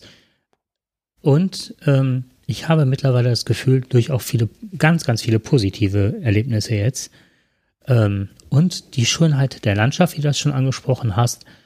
Und die Städte sind, äh, Landschaft und Städte traumhaft schön. Also zu fahren, eine halbe Stunde zu fahren und nur einmal zu erleben, dass ein Auto vor einem ist. Also wie oft habe ich das jetzt in letzter Zeit Ja. wieder das erlebt? Das ist ein Traum. Ne? Also so Ja. wenig Verkehr. Und auch dieses Gefühl zu entschleunigen, im wahrsten Sinne des Wortes. Du entschleunigst, sobald du da über die Grenze fährst, weil das Leben geht Stimmt. da ruhiger und langsamer vonstatten. Auch die haben Zeit für den Plausch in dem, in dem Café oder in der Bäckerei. Genau. Und was, was ich meinte eben noch diesen Satz mit den, äh, wir können viel über, es muss zusammenwachsen, was zusammengehört. Das ist vielleicht vergleichen, das ist jetzt ein witziger Vergleich. Mein Vater hat mit 74 geheiratet. Mit 74 Jahren. Mit 74. Mit 74 Jahren hat er Respekt. geheiratet. Die Frau hat eine 47-jährige Tochter mit in die Ehe gebracht. das ist natürlich Mit. Schwiegermutter von 90. So. Das, ist, das ist eine super, ich fand das toll, dass er es nochmal den Schritt gewagt hat. Ne? Ja. War ganz lange Witwer und ne, haben sich gefunden. Und ich finde, das ist auch ein süßes Pärchen, die beiden. Ne? Mhm. Haben auch verschiedene Hobbys, fahren auch Camping, ne? an die Mosel, haben da so einen Wohnwagen stehen und so. Super süß. Jetzt habe ich eine 47-jährige Stiefschwester bekommen. Das ist ein guter Vergleich. Mhm. Stimmt. Ist richtig. Herzlichen Glückwunsch. So, wir verstehen uns, ich, ich mag die ganz gerne, ne? Ja. So, aber das ist doch nicht das Gefühl, als würde Papi mit, was weiß ich, wenn das Kind acht Jahre alt ist, dann eine neue Mami haben und die kommt mit der, äh, was weiß ich, ach, ich acht und sie halt fünf Jahre an mit einer neuen. Das ist ja was ganz anderes. Man erlebt gemeinsame Geschichte und das fehlt uns und das werden wir nie mehr aufholen. Genau. Die 47 Jahre, die ich, ne, die meine Stiefschwester schon vor mir gelebt Was hat. natürlich recht. Es dauert Generationen, um eine gemeinsame Geschichte wieder zu haben. Und der Nachteil ist, du hast noch mal ganz anders. Du bist jetzt nur wesentlich wenige Jahre älter als ich. Und aber du hast trotzdem schon wieder eine andere Sozialisation und andere Dinge noch erlebt, als ich die erlebt habe. Und ich habe mittlerweile, äh, wenn ich rüber gucke, ich habe am Anfang immer die Trennlinie immer noch gesucht. Wenn ich die Karte gesehen habe, wo war das, wo war, also immer noch habe ich dieses langgezogene BRD-Stück gesucht, ne? Das war ja immer auch in der Tagesschau so, ne? Das habe ich nicht mehr. Und wenn ich von Leipzig höre, von Dresden oder so, gerade Leipzig oder auch Magdeburg, das sind deutsche Städte. Ich habe nicht mehr das Gefühl, dass es Ost, das ist zwar Ostdeutschland von der Geografie, wie du das, aber Ostdeutschland ist kein Gefühl mehr. Ich würde mir wünschen, dass irgendwann ein deutscher Meister mal eben vielleicht von mir aus Leipzig heißt, Dresden oder sonst wo. Ja, dass die endlich auch deutscher Meister werden. Das finde ich wäre, glaube ich, würde unserem Land auch mal gut tun, um auch gerade im Fußball, weil das der beliebteste Sport ist. Ich hatte mal gehofft, ich meine, ich bin ja nun mal äh, eingefleischter BVB-Fan und äh, gerade die sagen es ja normalerweise genau das Gegenteil. Wahrscheinlich werden mich jetzt einige erschlagen, aber ich glaube, es würde unserem Land gut tun, wenn wir auch mal bald einen deutschen Meister aus dem Osten haben würden. Was ich nur abschließend sagen möchte, wir sollen nicht immer darauf beharren, dieser Gleichmacherei. Wir sollten darauf bauen, dass alle Unterschiede haben. Das meinte ich gerade mit dem Kölner und mit dem Bayern. Keiner, keiner aus Bayern will, dass der Kölner ein Bayer wird und kein Kölner will, dass der Bayer ein Kölner wird. Warum auch? Die Unterschiede sind doch so schön. Es ist doch so schön. Und Es ist auch so schön, so Sachen zu feiern oder mitzufeiern, die die anderen als Kultur mitbringen. Ja, eben. Die einen feiern den Karneval und die anderen haben eben ihr Oktoberfest. Oktoberfest. Und das, das müssen wir wieder leben. Wir sollen nicht darauf immer darauf abzielen, wann sind wir denn endlich gleich? Nein, ich will den Unterschied. Ich Aber möchte den was- Unterschied gerne haben. Was ich auch feststelle oder was mir ähm, äh, gut tut zu sehen, ist momentan, jetzt komme ich leider nicht auf den Namen, der SPD-Ministerpräsidenten in Mecklenburg-Vorpommern. Ah, Ja. die, Soll ich googeln? ja, das ist jetzt peinlich, aber hatte äh, diese Krebserkrankung vor kurzer Zeit. M äh, ich hab's auf, dem, auf der Zunge. Ja. Wen willst du denn haben? Von welchem? Äh, Mecklenburg-Vorpommern. Mecklenburg. Da merkst du mal wieder, dass wir sicher, dass wir. Ja, ich weiß das. Also das, die liegt mir auf der Zunge. Also ja, richtig. Erwin Sellering? Nein, Nee, das nee, ist nee, ja nee. falsch. Quatsch, was sehe ich denn da? Sag mal, Manuela nee, Schwesig. Manuela, Das ist- Manuela Schwesig. Genau, weil Ist immer das- von Herrn gesprochen hast, hat mich das jetzt so ein bisschen irritiert. Ministerpräsidentin habe ich Ach, gesagt. Präsidentin, hab Tin, ich das, mhm. das Tin habe ich nicht gehört. Die genau, aber stimmt, hast du recht. Das, ja, klar.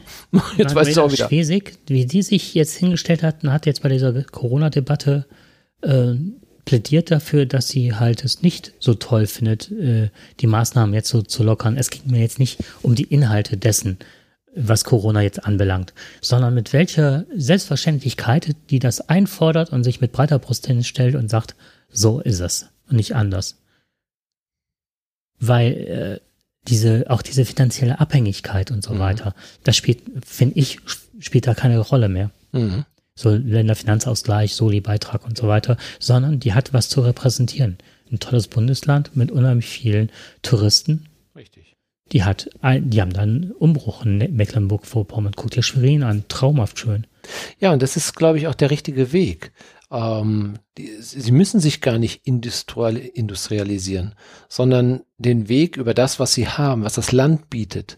Ja, und äh, äh, da, das ist ja auch, glaube ich, der richtige Weg, dass äh, wir oder dass alle den Osten vom Süden oder von Norden aus den Osten besuchen und sehen, wie schön dieses Land ist, wie nett diese Menschen sind. Und äh, dann hören auch irgendwann auch in solchen Generationen, die meine angehören, solche Vorurteile auf. Und wichtig, was ich, glaube ich, was ich eben sagte, so auch schon mit meinem Gefühl, was sich so anbahnt, das nicht mehr in, äh, in Ost und West zu sehen, wie es aus alter Tradition her, ne?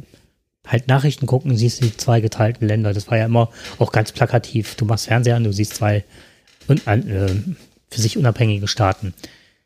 Ich glaube, dass das, wenn jetzt deine Töchter demnächst mal befragt oder jetzt von meiner Lebensgefährtin, die beste Freundin, deren Tochter geht jetzt nach Leipzig und hat da ein, ein Studiumplatz bekommen, wo sich, ähm, also das geht in Richtung Medizin, wo zwei äh, besondere, wie nennt man, wissenschaftliche Kernkompetenzen sind. Einmal in Leipzig, einmal in Dresden.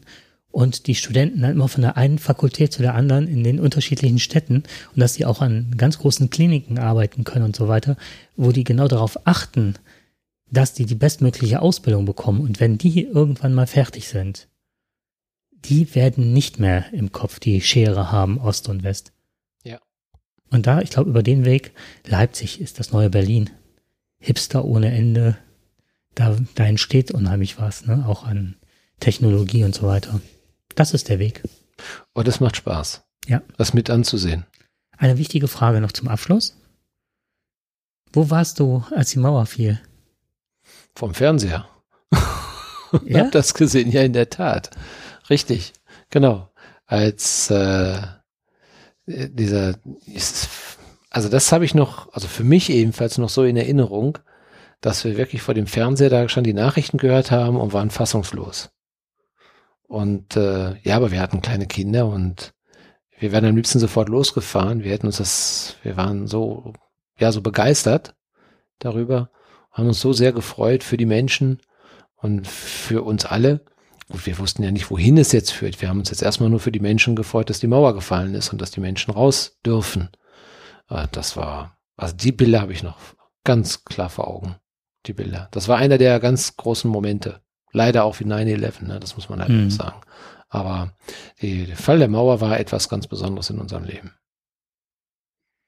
Ich fand das auch, ähm, ich war im Abendgymnasium, dann kam unser Dame, wir hatten glaube ich, was hatten wir, Englisch oder was weiß ich, dann kam unser Deutschlehrer rein, machte die Tür, riss die Tür bei uns im Klassenraum, schob so, so kennst du die alten Fernsehwagen in Schulen, so, schob den Wagen rein, suchte mit so einem irren langen Kabel, suchte der halt äh, ein Antennenkabel, eine Antennenbuchse. Und dann muss das Fernsehen noch richtig eingestellt werden. Und meinte, ihr glaubt das nicht, ne? Und macht den Fernseher Mhm. an. Dann saßen wir alle um den Fernseher rum. Ich weiß nicht, wie viele Klassen am Abendgymnasium um diesen einen Fernseher. Dann haben wir die Wiedervereinigung und dann durften wir eher nach Hause gehen. Dann war der Unterricht beendet an dem Abend, nachdem wir es gesehen haben. Und äh, die Wiedervereinigungsfeier habe ich gesessen und habe äh, da, ich war traurig. Ich habe das richtig gedacht. Ich dachte, jetzt wird der Osten vereinnahmt. Weil ich gedacht habe, wir müssen eine, eine Gemeinsamkeit schaffen, wo sie, was du eben gesagt hast, auch aufgehen können. Warum ändert man die Verfassung? Warum guckt man sich die Verfassung nicht an und warum überlegt man nicht, was haben die viele Dinge, die sie gut haben? Siehe, äh, wie viele Frauen haben dort gearbeitet, wie sind die Kinder versorgt worden und so weiter. Das hast so recht, das ist auch sicherlich einer der großen Kritikpunkte, äh, eine gemeinsame Verfassung. Richtig, da habe ich gedacht, das ist so. Aber da muss ich sagen, da habe ich in der Zeit über, überhaupt nicht drüber nachgedacht. Ähm, das war mir gar nicht so bewusst. Das ist erst viel, viel später gekommen. Es war vielleicht der Vorteil eines Abendgymnasiums, da ist diskutiert worden. Ja. Da Aber das ist ja, der Vertrag ist ja erst ein Jahr später geschlossen worden. Hm. Und ähm, ist viel halt als bei richtig. diese Zeit. Und man hat ja, ja, ja, genau, aber man hat ja gemerkt, dass ähm, die Menschen, also gerade die Verantwortlichen auch aus dem im, im Osten, ähm, die, ja, ich, ich will nicht sagen, über den Tisch gezogen worden sind, aber erstmal die wussten ja auch bis selbst nicht, wie es weitergeht. Da hat keiner über eine gemeinsame Verfassung nachgedacht. Die dachten nur, die BRD ist demokratisch, hat das beste Grundgesetz, was man nur haben kann und ähm, deswegen machen wir das einfach so. Heißt das nicht, war, dass man es aufgeben muss, ne? Nein, aber das hätte man anders gehen. Das, man hätte sich Zeit lassen dürfen, mhm. ruhig. Man hätte, warum muss man das innerhalb? Aber man, ja gut, die Zeit hatte man auch wieder nicht gehabt politisch, weil sonst hätten wir die, äh, gab es ja die Problematik wieder, dass andere gesagt haben, ja okay, wir wollen das doch nicht. Ne? Vielleicht Nach im mhm. Nachhinein, aber man hätte es korrigieren können. Ja, genau. Was ich, mhm. was ich damals, also das ist halt auch ein bisschen äh, die Politiker machen halt, was sie wollen, ist ja oftmals so ein Vorurteil. Ne? Ich habe da auch ein bisschen im Nachhinein bei mir äh, angesetzt und revis äh, Quatsch, nicht revisioniert, sondern äh, das nochmal reflektiert. Und zwar wie folgt. Was, das war halt ein ganz kurzes Zeitfenster, wie das auch mal, und da dachte ich ja, was war denn das kurze Zeitfenster? Die, die eiserne Lady, Thatcher war völlig dagegen, hat immer genau. dagegen geschossen. Das war mir nicht klar. Und halt der Irakkrieg stand vor der Tür. Und hätte der, wäre das etwas später gewesen, hätte der Amerikaner kein Interesse mehr an deutscher Politik gehabt, mhm. da wäre der komplett mit der Aufmerksamkeit weg gewesen und da wäre die Wiedervereinigung so nicht mehr, hätte nicht mehr stattgefunden. Und auch äh, Jelzin, als er auf dem Panzer gestanden hat und so weiter. Also das, ich glaube auch, es gab keinen war, anderen Zeitpunkt, das musste schnell passieren. Das musste ganz schnell passieren. Ja, cool, und Genscher unheimlich schnell reagiert. Richtig, und das war auch richtig so aber man hat die Zeit gehabt, später darauf zu reagieren. Ja, ähm, genau. Aber gut, da, ich glaube, da gibt es ganz, ganz viele Gründe. Da kannst du wirklich drei Podcasts wieder ausmachen. Auf der anderen Seite hat man nie eine Blaupause gehabt, wie man so eine Wiedervereinigung hätte. Ich wollte gerade sagen. Anders. Also bei aller Kritik, die immer wieder geübt wird, ähm, wir haben das Beste rausgemacht. Wir haben uns auch kritisch hinterfragt. Wir wissen, dass nicht alles gut gelaufen ist. Wichtig ist, dass wir heute die Fehler nicht nochmal machen, dass wir besser dran gehen. Das Gefühl habe ich ein wenig, ähm, dass es jetzt etwas anders läuft. Und es braucht wahrscheinlich trotzdem für eine Wiedervereinigung oder äh, das braucht nicht drei. Wir sind vielleicht zu, zu, zu naiv darüber zu sagen, in 10, 20 Jahren kannst du das schaffen. Ja, das, äh, das braucht wahrscheinlich 50, 60, 70 Jahre bevor, wie du schon sagtest, wenn mehrere Generationen durch sind, dann wird sich irgendwann, ja, was war da nochmal? Ach ja, da waren wir nicht vereint, richtig, mhm. genau. Und das war dann so, stimmt. Ähm, aber es, heute ist alles gut. Wir fühlen uns wohl. Vielleicht auch insofern, dass Kinder mittlerweile lernen.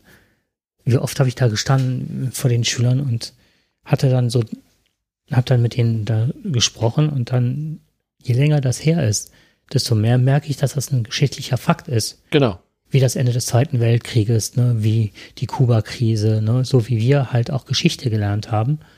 Und mein Vater die Kuba-Krise ja noch live erlebt hat, so habe ich live die, haben wir live die Mauer erlebt. Ja. Und für die ist es ein geschichtlicher Fakt, der keine Relevanz mehr hat. Ja.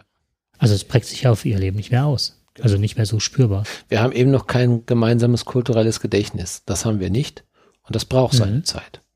Und das wird irgendwann wahrscheinlich erst dann, wenn die letzten Zeitzeugen weg sind, dann wird sich dieses kulturelle, der Gedächtnis wird sich dann entwickeln und äh, dann wird nochmal wieder, dann wird es ganz anders aussehen. Wobei, wir hatten schon eine Meisterschaft, fällt mir gerade ein, aus dem Osten. Und zwar Frau Merkel. Frau Merkel. Frau aus dem Osten? Ja. Also im Grunde. Ja, natürlich. Also es ist. Also vor dem Hintergrund, was da schon passiert gibt, ist. Ne? Natürlich. Also wir Deutschen haben ja immer das, äh, das Bestreben, alle schlecht zu reden. Ähm, man darf ruhig auch mal sich auf die Schulter klopfen und sagen, auch wenn nicht alles richtig gelaufen ist. Aber das, was wir geschaffen haben, war so schlecht jetzt auch nicht. Ja, und wir können noch vieles besser machen. Und ich habe noch eine Hypothese. Ich glaube, dass das, was du erzählt hast, auch wie man gerade mit Wohnmobil und Dachzelt, habe ich, äh, gerade mit dem Dachzelt habe ich immer wieder das Gefühl, dass man ähm, sehr wohlwollend aufgenommen wird. Ja, richtig. Ich glaube, das hat auch was damit zu tun. ja, Hier in der Ecke sagt man ein plattdeutsches Spruch, äh, Sprichwort hier in der Ecke, heißt meine Oma hat das mal gerne gesagt, Prakesiere kommt von Ärmlü. bitte. Prakesiere kommt von Ärmlü. Das heißt, ähm, Prakesieren, das ist so, so, so ein Kunstwort aus praktischem Arbeiten, Ja, also aus nichts was schaffen. ja, Ne, mit viel, viel Ideen und Kreativität und ähm, weißt du, diese kleinen Anhänger, die man sich so ans Auto hängt, diese Baustoffanhänger, wenn man schon mal, mhm. ne, wie die im Osten heißen? Klaufix. Glaub.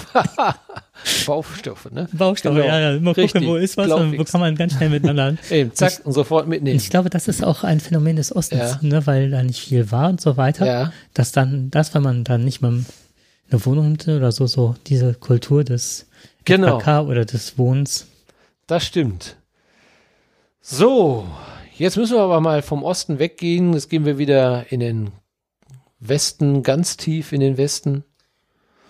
Bis weit über den Teich. Ja, da wo die Sonne zurzeit nicht mehr, die Genau. Sonne der Menschen, ja, des- Humanismus bei manchen nicht mehr scheint. Ja.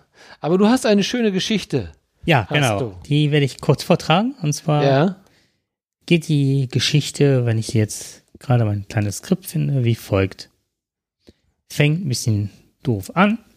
Mhm. Es gibt in Amerika die Proud Boys. Die Proud Boys, das sind übersetzt etwa äh, stolze Jungs. Jetzt kommt's. Das Wort ist eine Anlehnung an einen Film von Aladdin von Walt Disney. Der stammt das, das ist denen wahrscheinlich auch nicht bewusst. Ist eine rechtsextrem rein männliche Organisation. Männliche, ne? Männliche Organisation aus den USA und leistet äh, Widerstand gegen die Staatsgewalt oder propagiert das. Ähm, die Mitglieder sind meistens Verschwörungstheoretiker, überwiegend Männer, insbesondere weiße Männer und ähm, sehen sich in ihrer weißen westlichen Kultur äh, und ihrem Chauviniste, Chauvinismus von der Auslöschung bedroht. So ein moderner Kuckucksklan. Genau, sie Ohne Maske. tragen schwarz-gelbe Poloshirts, das kennen wir hier von unseren, äh, nicht, wie heißen, identitären Genau, Bewegung. Bewegungen. Fred Perry ist derjenige, der äh, diese T-Shirts vertreibt, hat die aber jetzt aus dem Sortiment genommen, weil sie nicht mehr damit in Verbindung gebracht werden möchte. Mhm. Und äh, sie wollen halt Redefreiheit, das Recht auf Waffenbesitz, Mhm. freies Unternehmertum, geschlossene Grenzen, traditionelle Geschlechterrollen und so weiter. Wie wird man Mitglied? Das ist ein Initiationsritus, der über mehrere Stationen verläuft. Und zwar muss man sich äh, zuerst mal als Chauvinist bekennen, äh, sich nicht mehr für die moderne Welt entschuldigen. Also bei uns in Deutschland wird man sagen, halt hier die Scham- und Schuld, äh, Schuldkultur, so ein Quatsch. Ähm, dann muss man von den anderen Gruppenmitgliedern geschlagen werden. Äh, man muss zusagen, dass man das Masturbieren auf einmal pro Monat beschränkt. Was? Ja. Man darf nur einmal im Monat höchstens äh, masturbieren. Man muss sich einen Gruppennamen tätowieren lassen und äh, eine, an einer Prügelei mit Linken bei einer öffentlichen Demonstration teilnehmen. Okay. So, also eine ganz bescheuerte rechte Organisation, die aber unheimlich Zulauf hat und erstarkt und besonders deswegen, weil der Trump die so ein bisschen umschmeichelt hat und hat gesagt, haltet euch zurück und haltet euch bereit in einer Rede Mhm. mit Joe Biden und äh, stand back and stand by. So, und mittlerweile sagt er, er hätte das halt so gesagt, er würde ja gar nicht kennen, Mhm. ist also zurückgerudert, der glaubt was selig. Die tragen jetzt mittlerweile also diese John Perry, ja, wie, wie der Typ heißt, diese äh, T-Shirts genau mit dieser Schrift drauf. Mhm. Stand back and stand by. Das erinnert ein bisschen an SASS, ne? Ja. Und ähm, jetzt passiert Folgendes. Das ist die Vorgeschichte. Und jetzt kommt die eigentliche, die richtig schön ist. Jetzt gibt es äh, George Takai. Er ist 63, 83 Jahre alt, ein Schauspieler. Und er hat das so ein bisschen ins Leben gerufen. Wahrscheinlich wirst du ihn direkt erkennen. Er ist Hikaru Zulu aus der aus Star Trek. Mhm. Captain Zulu. Der hat auch bekennender Schwuler, der hat gesagt, was wäre, wenn schwule Jungs Fotos von sich machen würden, auf denen sie miteinander rummachen oder sehr schwule Dinge tun, um sich dann mit Proud Boys, also mit dem Hashtag, markieren würden? Ich wette, das würde sie ganz schön durcheinander bringen. So, und jetzt passiert folgendes. Jetzt muss man wirklich mal zur Twitter oder sonst was gehen und dann den Hashtag Proud Boys eingeben. Das ist so kreativ, es ist so genial, wenn die mit ihren Pumps oder in Gleichschritt marschieren und dann ihre Lieder singen und dann plötzlich dann aus der Reihe tanzen und so weiter. Dieser Hashtag Proud Boys ist für die Rechten ziemlich verbrannt. Hört sich an wie Krieg mit Wattebäuschen.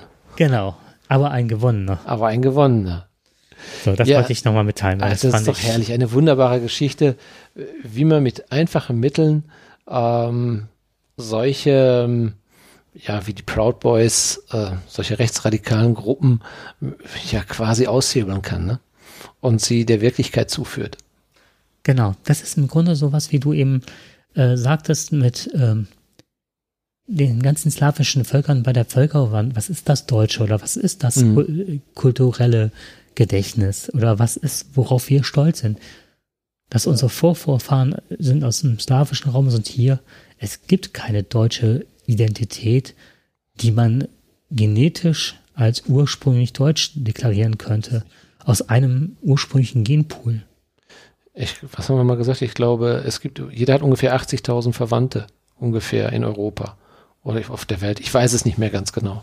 Da kann man sich ja vorstellen, die wir nicht kennen. Ne? Also, die das Gen in uns tragen. Ja. Oder wir das Gen von denen tragen. es, ja. ist, es, es gibt es einfach nicht mehr. Es gibt nur noch die Welt. Ne? Es gibt die Menschen auf dieser Welt und äh, alles andere ist Blödsinn. Aber nein, es ist ja diese ganze, die ganze Denkweise, wie du schon sagtest, äh, aus dem Musical Aladdin. Ja, da muss man schon mal ganz schön hart drauf sein. Auf den Stoff, äh, den kann auch nicht jeder gucken. Ne? Also da gucke ich mir aber lieber Hannibal Lecter an und mach da den, ja, ich mach den Käfigman ne? oder sowas. Ja. Also da haben die sich natürlich echte Vorbilder rausgesucht. Ähm, aber es ist schon, ja, okay. es ist schon, aber, naja, okay. Aber ähm, ich glaube, ähm, es ist eine schöne Idee jedenfalls, wie man äh, solche Dinge dann auch mal ein bisschen humorvoll, und da sind wir ja wieder ein bisschen wieder bei unserem lieben Feuerstein. Ne? Das passt, ne? Das, das passt so. irgendwo so, ne? Wir haben mit mhm. Feuerstein mhm. angefangen, hören mit Aladdin auf und mit Hashtag. Und reiben uns jetzt die Wunderlampe. Also Hashtag einmal im Proud Monat. Boys. Genau. Ja, wer möchte, kann sich die rosa Büsche mal anschauen. Der okay. Proud Boys. Okay. So das weit. war's für heute, für die nächsten Tage. Wir hoffen, bald wieder zusammenzukommen, sofern Corona uns äh, das zulässt. Wir wünschen euch noch eine schöne Zeit mit diesem Podcast. Teilt euch den auf oder hört den gesamt an. Ja, Wo vielleicht habt ihr genauso viel Spaß wie wir jetzt beim Aufnehmen heute. Ja, absolut. Den hatten wir wieder mal. So, dann noch einen ganz kurzen äh, Satz in eigener Sache, also ein bisschen noch ein Metathema, es geht ganz schnell. Ähm, ihr könnt uns jetzt über Slack erreichen. Slack, das ist eine Plattform, auf der man äh, kommunizieren kann, indem man, dem wir uns austauschen können, wenn ihr Anregungen noch zu besonderen Punkten hat, die man sich in Ostdeutschland angucken kann. Ob ihr vielleicht ein, unter dem Hashtag Power, Power, das wirkt, Bier wirkt. Ein Hoch auf Osten. Genau. Das Bier. Also, ob ihr vielleicht auch mitdiskutieren möchtet und so weiter und so fort. Ihr findet uns auf jeden Fall unter Slack und das stellen wir jetzt äh, unter diesem Podcast als als Link zur Verfügung und äh, auf jeden Fall auch auf unserer Seite. Da braucht ihr nur anzuklicken, den Link und dem zu folgen und dann seid ihr in unserem in unserer Diskussionsrunde. Und da würden wir uns riesig freuen, wenn wir uns euch da wiederfinden. Vielleicht können wir auch nur so einen Schnack machen, wie in der Bäckerei, von der der Dirk erzählt hat. Ja, und man lernt immer auch unterwegs viele nette Menschen auch. Das muss man auch sagen mit dem Wohnmobil. Das ist irre spannend, wie man auf den Plätzen dann wirklich ganz wunderbare Menschen trifft. Ah. Ja, wie in den Kommentaren jetzt letztens genau. sehen wir. Richtig. Okay, dann bis dann. Ciao. Ciao.